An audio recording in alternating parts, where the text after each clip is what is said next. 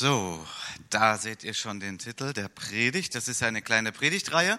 Aber wer sagt, okay, Teil 1 habe ich nicht gehört, ist kein Problem. Man kann auch einfach heute folgen und das Ganze verstehen. Christus verkündigen, weil er wiederkommt. Christus verkündigen ist der rote Faden unserer Gemeinde. Wir haben gesagt und empfunden vom Herrn, wir sollen ein Rettungsboot sein für Menschen, die Christus noch nicht kennen. Und es gibt viele, viele gute Argumente, warum wir Christus verkündigen sollen. Eines der ganz starken Argumente ist, dass er wiederkommt. Und das bedeutet, dass nun wirklich jeder Mensch da mit ihm konfrontiert werden wird. Und das ist Motivation für uns. Das ist Antrieb für uns zu sagen, wir möchten, dass sich die Zahl der Menschen, die Jesus fröhlich erwarten, erhöht. Denn wenn er wiederkommt und man ihn abgelehnt hat, keine Beziehung zu ihm hat, dann wird es ein furchtbarer Tag sein, wie die Schrift sagt. Der furchtbare Tag des Herrn, ein schrecklicher Tag. Jemand, der Gott immer und immer wieder ablehnt und dann feststellen muss, dass es ihn doch gibt und dass Jesus kommt, dann nämlich auch nicht als Baby, unscheinbar, sondern als König, als Regent der Erde, dann wird es ein furchtbarer Tag. So möchte ich direkt zu Anfang uns alle herausfordern. Wo stehst du? Sagst du, ich freue mich, wenn Jesus wiederkommt, denn ich habe erkannt, wie gut er ist. Er ist mein Erlöser. So wie wir ja gerade beim Abendmahl das auch alle so schon gefeiert haben und, und ich denke, ihm auch mehr oder weniger intensiv begegnet sind, haben gesagt, ja, wunderbar.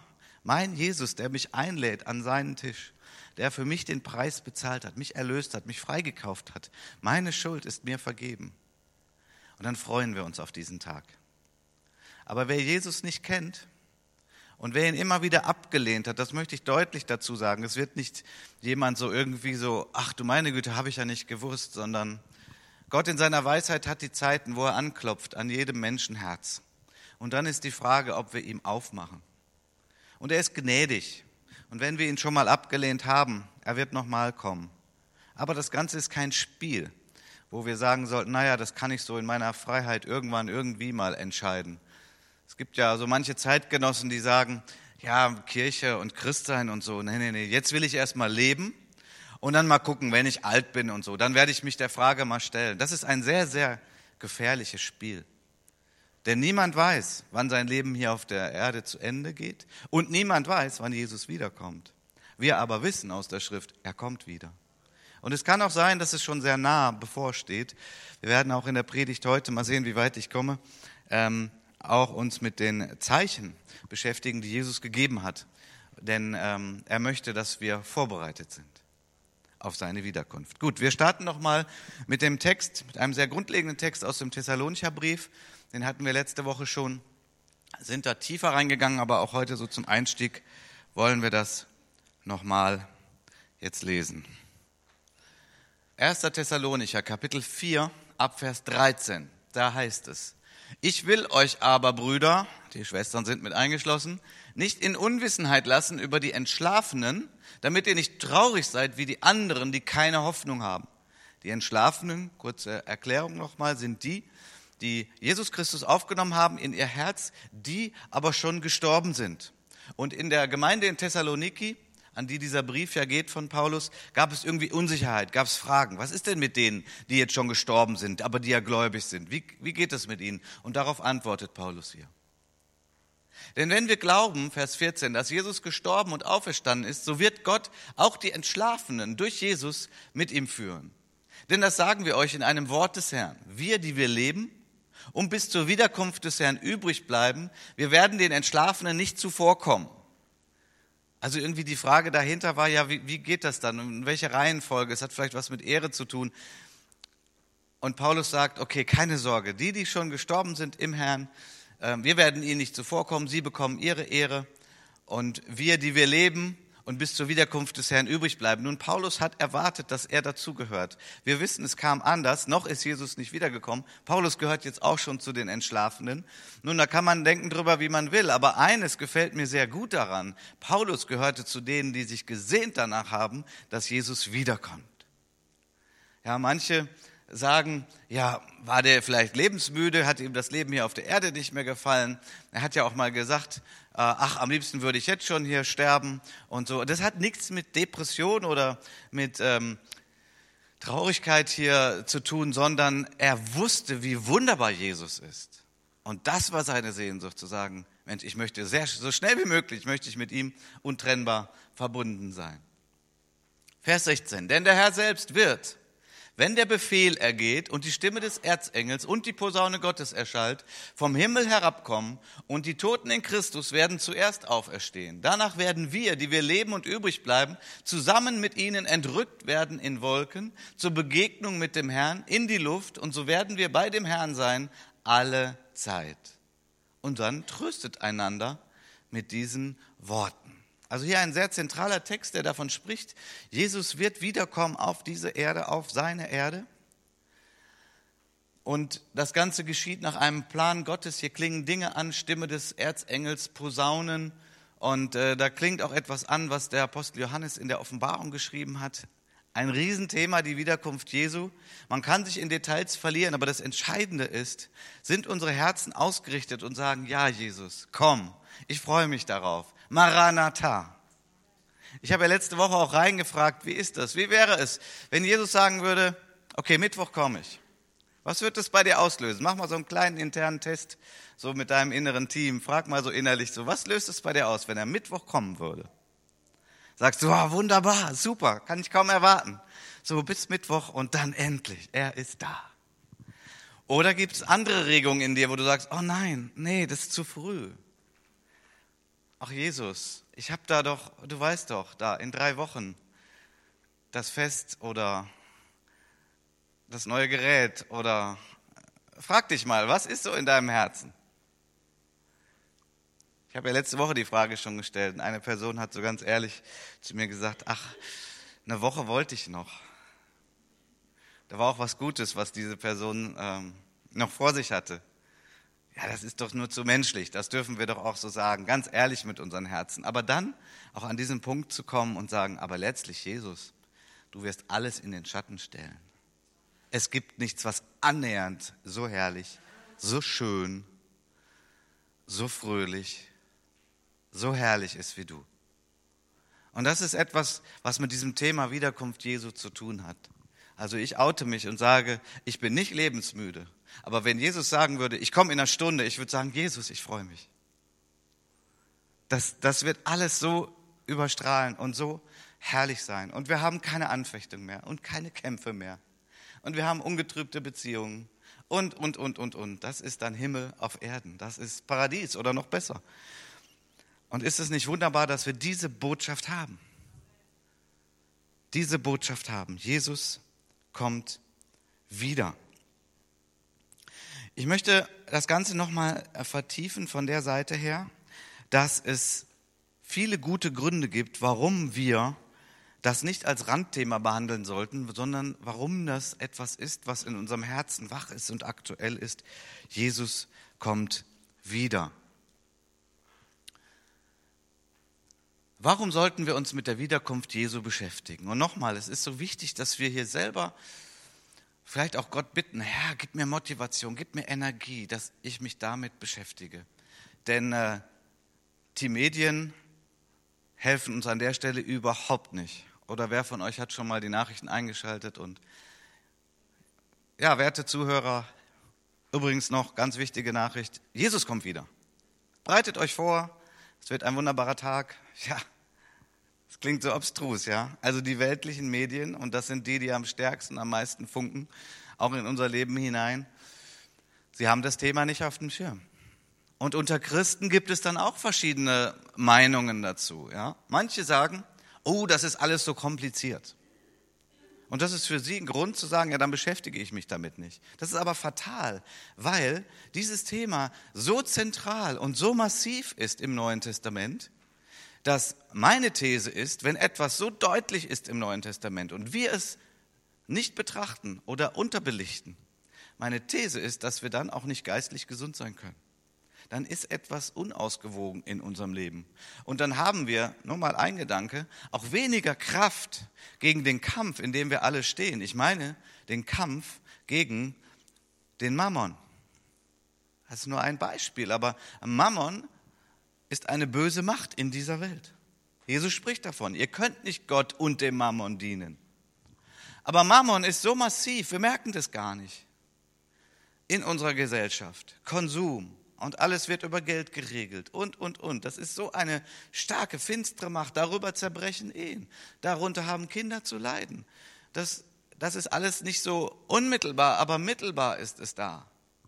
Menschen setzen auf Karriere und sind irgendwann im Burnout. Leistungsdruck, alles ist so verwoben und die meisten erkennen ja nicht, dass dahinter eine finstere Macht steckt. Und gegen diese finstere Macht gibt es nur ein Gegengift. Und das ist Jesus Christus und die enge Verbindung zu ihm. Und auf ihn zu hören. Auf ihn zu hören bedeutet auch Nein zu sagen zu bestimmten Dingen, die sich zwar attraktiv anhören, aber doch letztlich Ehen zerstören, Familien zerstören.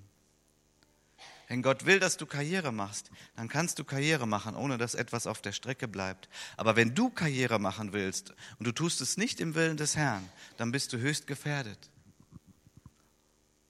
Jesus kommt wieder und dieses Thema hilft uns zu sagen, okay, ich muss nicht alles auf dieser Erde hier erleben. Manche, die in der Midlife-Krise sind, die kriegen auf einmal so einen Drive und meinen, so jetzt muss ich noch mal alles erleben, jetzt muss ich ein ganz schnelles Auto kaufen, jetzt muss ich irgendwie noch mal aus meiner Ehe ausbrechen und was da für Gedanken kommen, wenn wir an Jesus festgebunden sind. Und wenn wir sagen, ja Jesus, und du kommst ja wieder. Und dann kommt das Beste, dann kommt das Schönste, dann haben wir einen guten Abwehrmechanismus auch dagegen.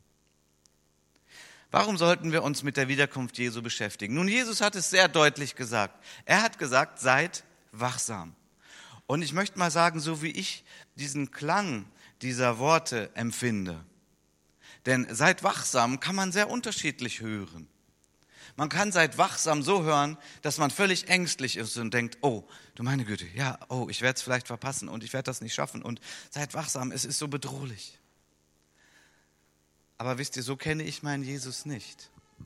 Wenn er seid, sagt, seid wachsam, dann hat das was mit Souveränität zu tun dann ist das ein Zuspruch, ein Wort, das in mir Kraft auslöst. Ja, etwas, das mich ausrichtet, aber etwas, was mich nicht ängstigt. Ich weiß nicht, ob ihr hier mitgehen könnt, aber Jesus sagt es aus einer Souveränität heraus. Ich möchte uns einige Verse aus Lukas 12 vorlesen in diesem Zusammenhang, habe ich jetzt nicht hier auf dem Beamer. Wenn ihr Bibeln dabei habt, könnt ihr das ja gerne mit aufschlagen. In Lukas 12, ab Vers 35 heißt es, eure Lenden sollen umgürtet sein und eure Lichter brennend. Seid Menschen gleich, die ihren Herrn erwarten, wenn er von der Hochzeit aufbrechen wird, damit, wenn er kommt und anklopft, sie ihm sogleich auftun. Glückselig sind jene Knechte, welche der Herr, wenn er kommt, wachend finden wird. Wahrlich, ich sage euch, er wird sich schürzen und sie zu Tisch führen und hinzutreten und sie bedienen. Und wenn er in der zweiten Nachtwache kommt oder in der dritten Nachtwache kommt und sie so findet, glückselig sind jene Knechte. Das aber erkennt, wenn der Hausherr wüsste, zu welcher Stunde der Dieb käme, so würde er wachen und nicht in sein Haus einbrechen lassen. Seid bereit, denn der Sohn des Menschen kommt zu einer Stunde, da ihr es nicht meint. Und Jesus geht irgendwie davon aus, es könnte schwierig sein, wenn wir das genaue Datum kennen würden. Wir würden eventuell nicht so weise leben und alles vielleicht auf den letzten Drücker und dann würden wir uns bereit machen. Aber Jesus sagt, nein, ihr wisst den Tag nicht und die Stunde nicht. Und ich füge mein zu, auch das Jahr nicht, obwohl es ja manche Christen gibt, die glauben zu wissen, in welchem Jahr. Er sagt, seid wachsam, habt eine lebendige Beziehung mit mir, pflegt eure tägliche stille Zeit. Seid in meiner Liebe unterwegs und dann genügt es. Das reicht. Ihr müsst nicht alles Mögliche ausrechnen können. Aber seid wachsam, seid geistlich wach. Er sagt ja nicht, schlaft nicht mehr, wir brauchen Schlaf. Aber es geht um eine geistliche Wachheit, die auch täglich genährt werden sollte. Nun, ich habe das mal nicht selber erforscht, aber von einer seriösen Quelle. Es gibt 318 Bibelstellen im Neuen Testament, die sich mit der Wiederkunft Jesu beziehungsweise mit der Endzeit, mit der letzten Zeit beschäftigen. 318 Bibelstellen. alleine im Neuen Testament. Das ist eine Menge. Nur nochmal, um zu unterstreichen, warum sollte man sich mit dem Thema beschäftigen? Nun, weil es ein großes Thema ist, ein wichtiges Thema ist. Gott setzt ja auch Schwerpunkte dadurch, wie stark er ein Thema betont. Ja, es gibt andere Themen in der Schrift, die sind auch wichtig, aber die bekommen nicht so eine Präsenz wie das Thema Wiederkunft Jesu. 318 Stellen heißt übrigens äh, im Schnitt alle 25 Verse. Oh, das ist schon ein gewaltiges, großes Thema. Nun, warum sollten wir uns damit beschäftigen? Nun, damit wir uns darauf einstellen können. Es ist ja fatal, wenn ein Großereignis kommt und wir wissen es gar nicht. Oder es spielt keine Rolle bei uns. Du bist nicht vorbereitet. Ja? Wenn, ich konstruiere mal, wenn die Stadt Krefeld, die Polizei gesagt hätte, am heutigen äh, Sonntag werden wir von ähm, 11 Uhr ja, bis 18 Uhr die Gladbacher Straße sperren. So, stellt euch mal vor, das wäre so. Und jetzt würdest du es hören, würdest du denken, oh Mist, mein Auto steht hier, aber ich komme gleich gar nicht mehr weg mit meinem Auto. So wäre es nicht wunderbar, wenn du vorbereitet wärst und wenn du diese Nachricht vorher bekommen hättest. Und dann würdest du sagen, okay, ich stelle mein Auto ähm, ein bisschen weiter weg, dann muss ich zwar hier zu Fuß hingehen, aber wenn der Gottesdienst zu Ende ist, kann ich zu Fuß zu meinem Auto und kann nach Hause fahren. Du bist vorbereitet, weil du die Information hast. Es ist ein großes Privileg für uns, dass wir die Information haben, Jesus kommt wieder. Auch wenn wir nicht den Zeitpunkt wissen, aber wir können uns darauf einstellen. Ich sag mal so ganz, ich, ja, ist jetzt nicht besonders toll von mir, aber manchmal ertappe ich mich bei dem Gedanken, dass ich denke, Mensch, als Jesus auf diese Erde kam, als Baby damals, Bethlehem, und dann war er hier und dann hat er gewirkt. Und dann haben so viele der Juden ihn nicht erkannt. Da denke ich manchmal, Mann, warum haben die den denn nicht erkannt? Warum waren die denn nicht vorbereitet?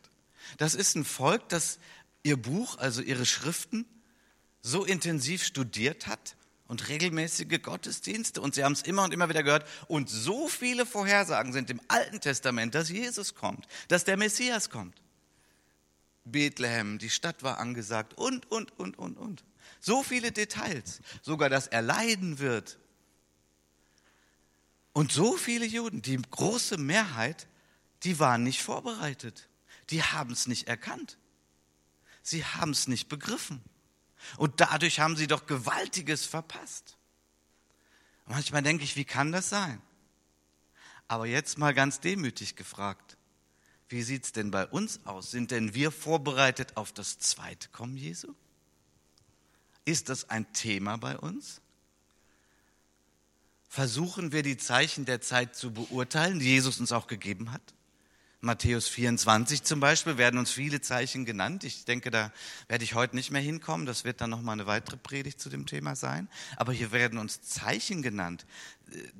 Jesus spricht in dem Zusammenhang von Wehen.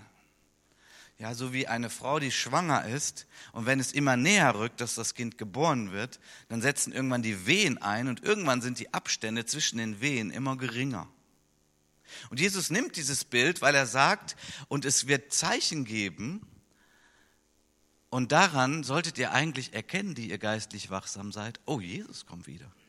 Und jetzt ist so eine Wehe und jetzt, jetzt sind wir wieder deutlich näher dran. Ist das jetzt schon die Wehe wie nennt man das, Presswehen? Also ich habe jetzt da keine Erfahrung.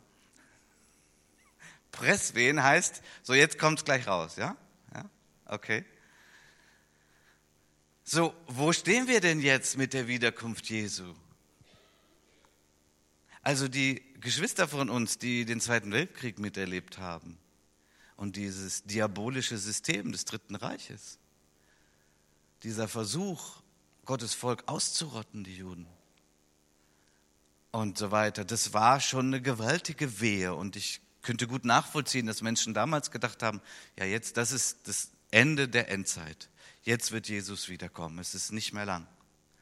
Aber dann mussten wir irgendwie wahrnehmen, okay, es war eine massive Wehe, aber es war noch nicht die letzte.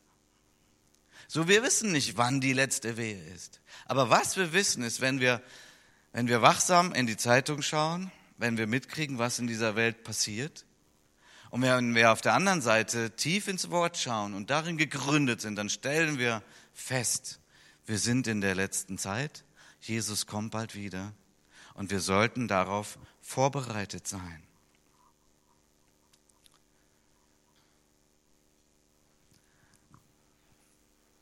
Ein anderes Argument, warum es gut und schön ist, sich mit der Wiederkunft Jesu zu beschäftigen, ist, dass die Worte der Offenbarung, dass die Offenbarung so anfängt, dass sie sagt, glückselig ist, wer sich damit beschäftigt. Wer diese Worte liest und hört, ist glückselig. Was ist glückselig?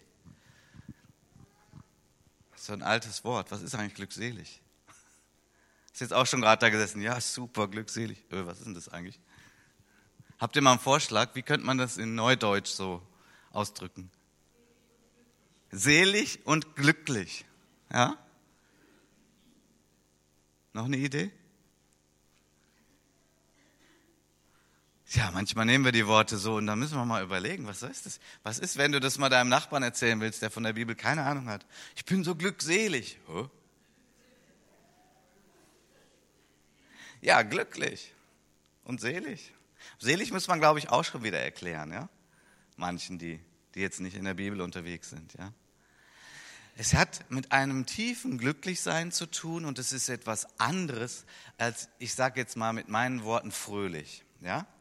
Es ist nicht einfach so eine lockere, flapsige, ähm, sondern glückselig waren zum Beispiel die Jünger Jesu, als sie gepredigt hatten und einen kranken Mann geheilt hatten und dann sie vor Gericht kamen und die gesagt haben, ihr dürft nicht mehr im Namen Jesus predigen.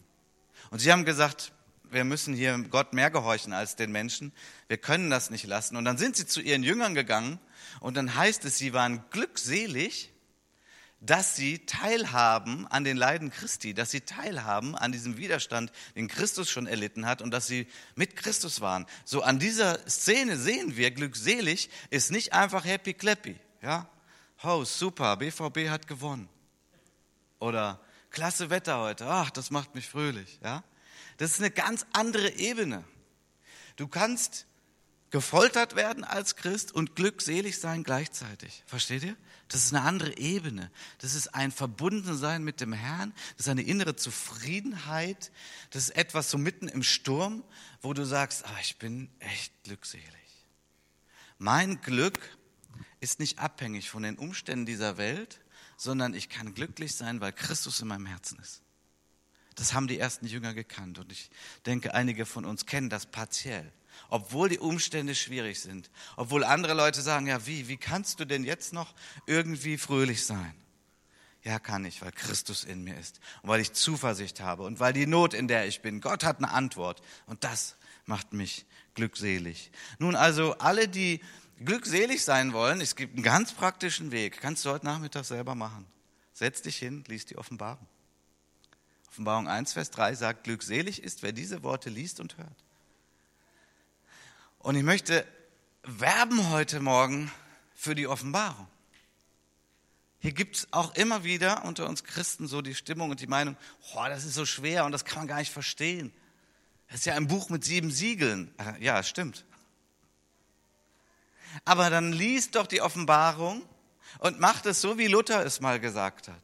Luther hat gesagt, wenn er die Bibel liest und wenn er an eine Stelle kommt, die er nicht versteht, dann zieht er voller Respekt und höflich den Hut und grüßt diese Stelle und sagt, wenn ich wieder hier vorbeikomme, werde ich mehr verstehen.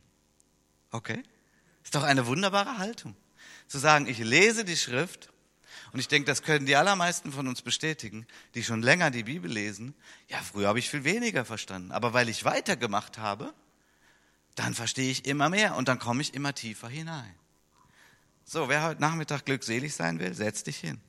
Lies die Offenbarung. Fang einfach mal an. Freu dich über alles, was du verstehst und lass dich dadurch geistlich ernähren. Und dann mit der Zeit wirst du immer mehr verstehen.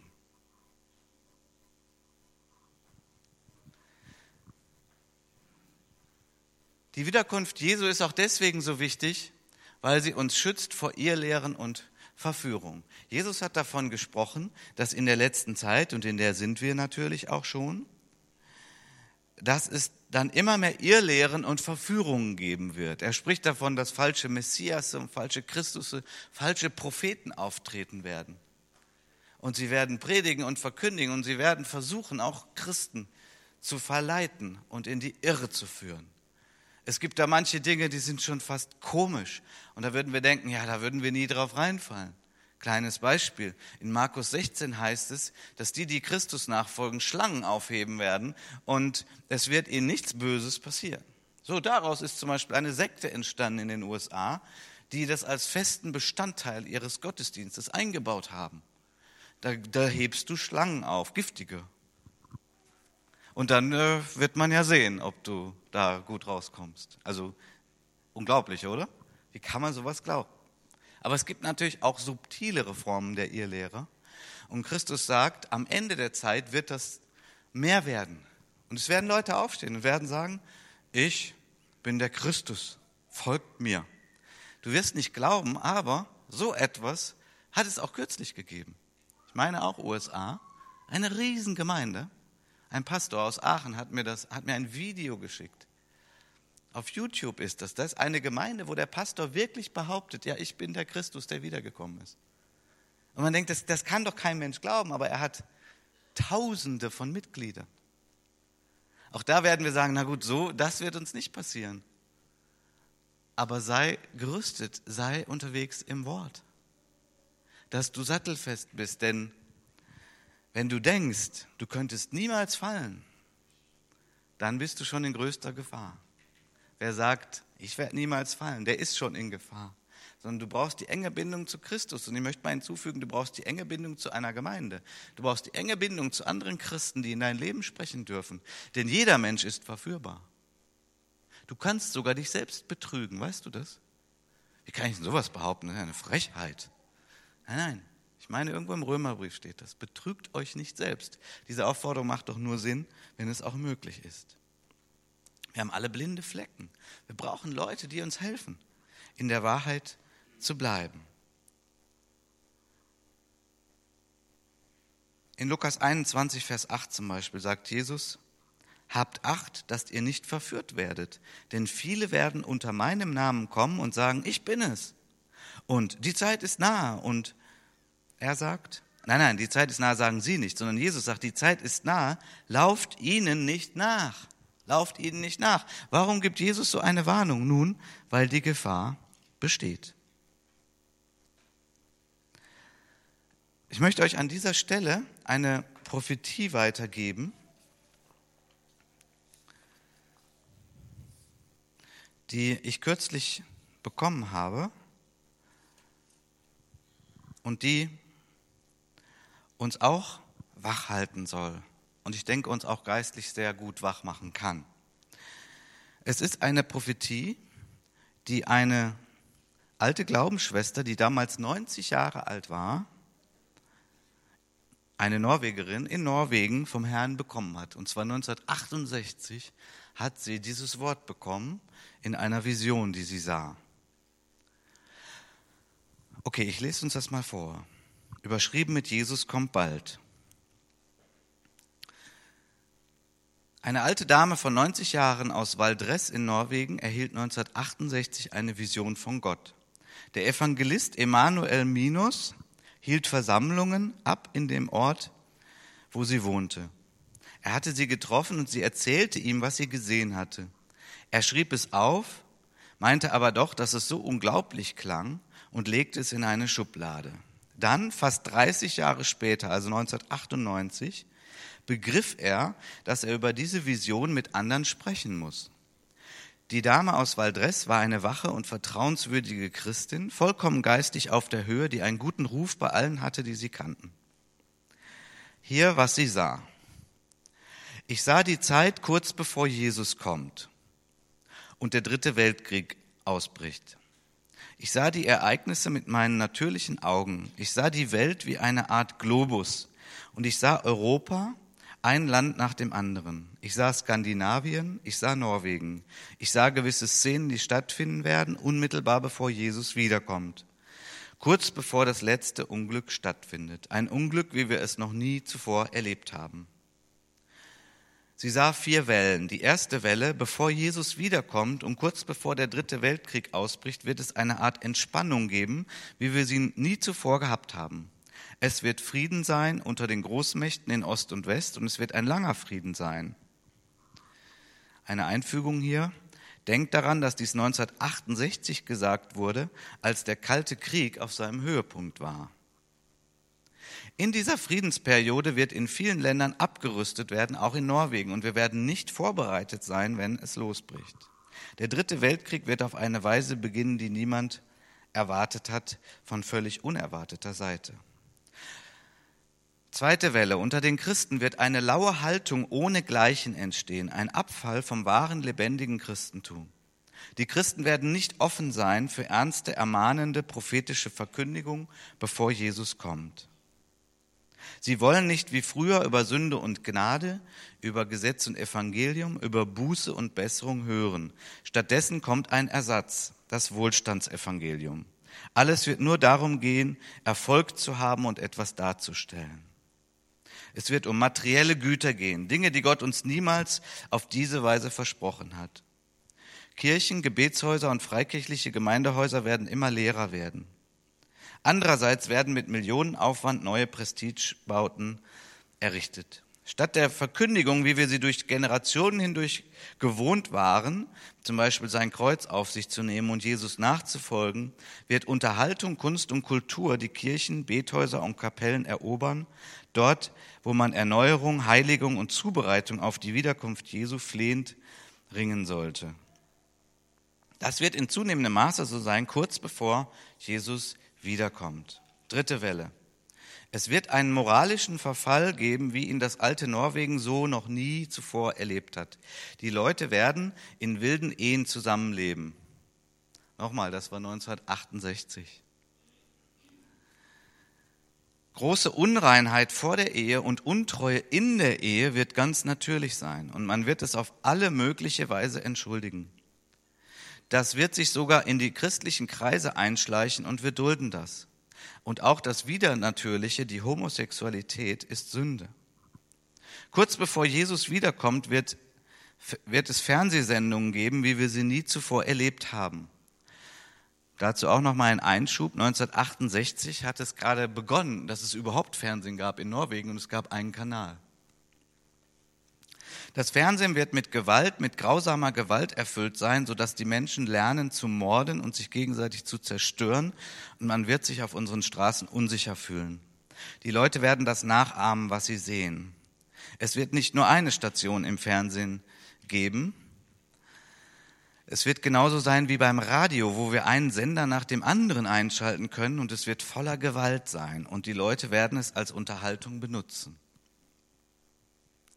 Wir werden fürchterliche Szenen von Mord und gegenseitiger Zerstörung sehen. Und das wird sich, das wird sich in der ganzen Gesellschaft ausbreiten. Auch Szenen der körperlichen Gemeinschaft in der Ehe werden im Fernsehen gezeigt werden. 1968. Das intimste Geschehen in der Ehe wird auf dem Bildschirm erscheinen. Da sagte die alte Dame, es wird so geschehen und du wirst das sehen. Alles, was wir früher hatten, wird niedergerissen werden und das Unanständigste wird unseren Augen gezeigt werden.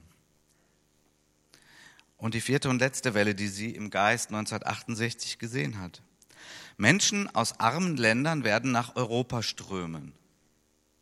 1968 gab es so etwas wie Einwanderung noch gar nicht in Norwegen. Sie werden auch nach Skandinavien kommen und Norwegen. Es werden so viele sein, dass die Leute negativ über sie denken und sie hart behandeln werden. Sie werden behandelt werden wie die Juden vor dem Krieg. Dann wird das Maß unserer Sünden erreicht sein. Da strömten Tränen über die Wangen der alten Dame. Ich krieg das nicht zu sehen, aber du wirst es sehen können. Und dann kommt Jesus plötzlich wieder und der dritte Weltkrieg. Es wird ein kurzer Krieg sein. Sie hat ihn in einer Vision gesehen. Alles, was ich an Krieg vorher gesehen habe, ist das reinste Spiel im Verhältnis zu dem. Und er endet mit Atombomben. Die Luft wird so verunreinigt sein, dass man nicht atmen kann. Er wird über mehrere Kontinente kommen, über Amerika, Japan, Australien und die reichen Länder. Das Wasser wird verdorben sein. Wir werden den Boden nicht mehr bearbeiten können. Das Resultat wird sein, dass nur ein Rest übrig bleiben wird. Und der Rest aus den reichen Ländern wird versuchen, in die armen Länder zu fliehen, aber die werden ebenso hart uns gegenüber sein, wie wir zu ihnen waren.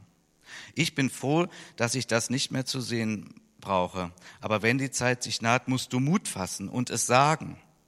Ich habe es von Gott empfangen. Nichts von allem ist im Gegensatz zu dem, was die Bibel sagt. Aber derjenige, dem seine Sünde vergeben ist und der Jesus als Herrn und Erlöser hat, ist geborgen.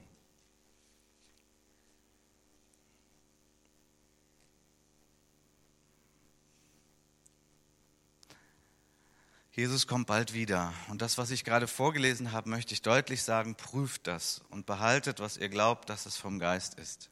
Das ist nicht die Bibel, was ich gerade vorgelesen habe, aber diese Prophetie ist seit ungefähr einem Jahr unterwegs. Also ich meine, Gott hat es neu hervorgeholt und hat es wach gemacht und es hilft uns zur geistlichen Wachheit. Das, was hier gesagt wird, ist natürlich nicht schön. Manche Dinge nannte diese alte Frau die sie gar nicht mehr erlebt hat und wo was für sie unvorstellbar war. Und ich muss gestehen, wir haben uns doch an vieles schon gewöhnt. Aber wie konnte diese Frau das wissen? Wie kann eine Frau, die damals 90 Jahre alt war, wissen, dass es irgendwann viel mehr Fernsehstationen gibt? Es gab ja keine Satelliten und dergleichen. Wie konnte das sein? Nun, ich glaube, dass Gott ihr das gegeben hat, weil es uns hilft, das Ganze zu hören und ernsthaft darüber nachzudenken. Und wenn sie dann diese Flüchtlingsströme im Geist gesehen hat, dann hat man sich erst recht damals gefragt, wie, wie soll das denn passieren? Das ist doch undenkbar. Aber das zeigt, dass es in unsere Zeit heute hineinspricht.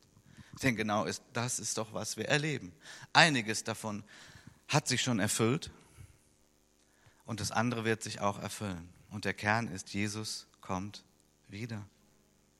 Und wenn wir an all die Grausamkeiten denken, dann muss das doch unser Schrei sein und sagen, Maranatha, Herr Jesus, komm bald. Und dass wir für uns darauf achten, dass wir geborgen sind in Christus und dass wir auch all unseren Mitmenschen, da wo wir Gelegenheit haben, die gute Nachricht weitergeben und sagen, ihr lieben Leute, ich glaube nicht, dass wir die Welt nochmal wieder richtig hinkriegen aus unserer Kraft. Aber es gibt jemanden, den kenne ich. Das ist Jesus Christus und der kommt wieder und er wird das Böse stoppen und er wird auch diese Erde erneuern. Er wird alles gut machen. Lasst uns auf ihn vertrauen und nicht auf Menschen. Amen. Ich möchte Matti bitten, dass wir jetzt gemeinsam ein Lied singen und auf die Zielgerade unseres Gottesdienstes kommen.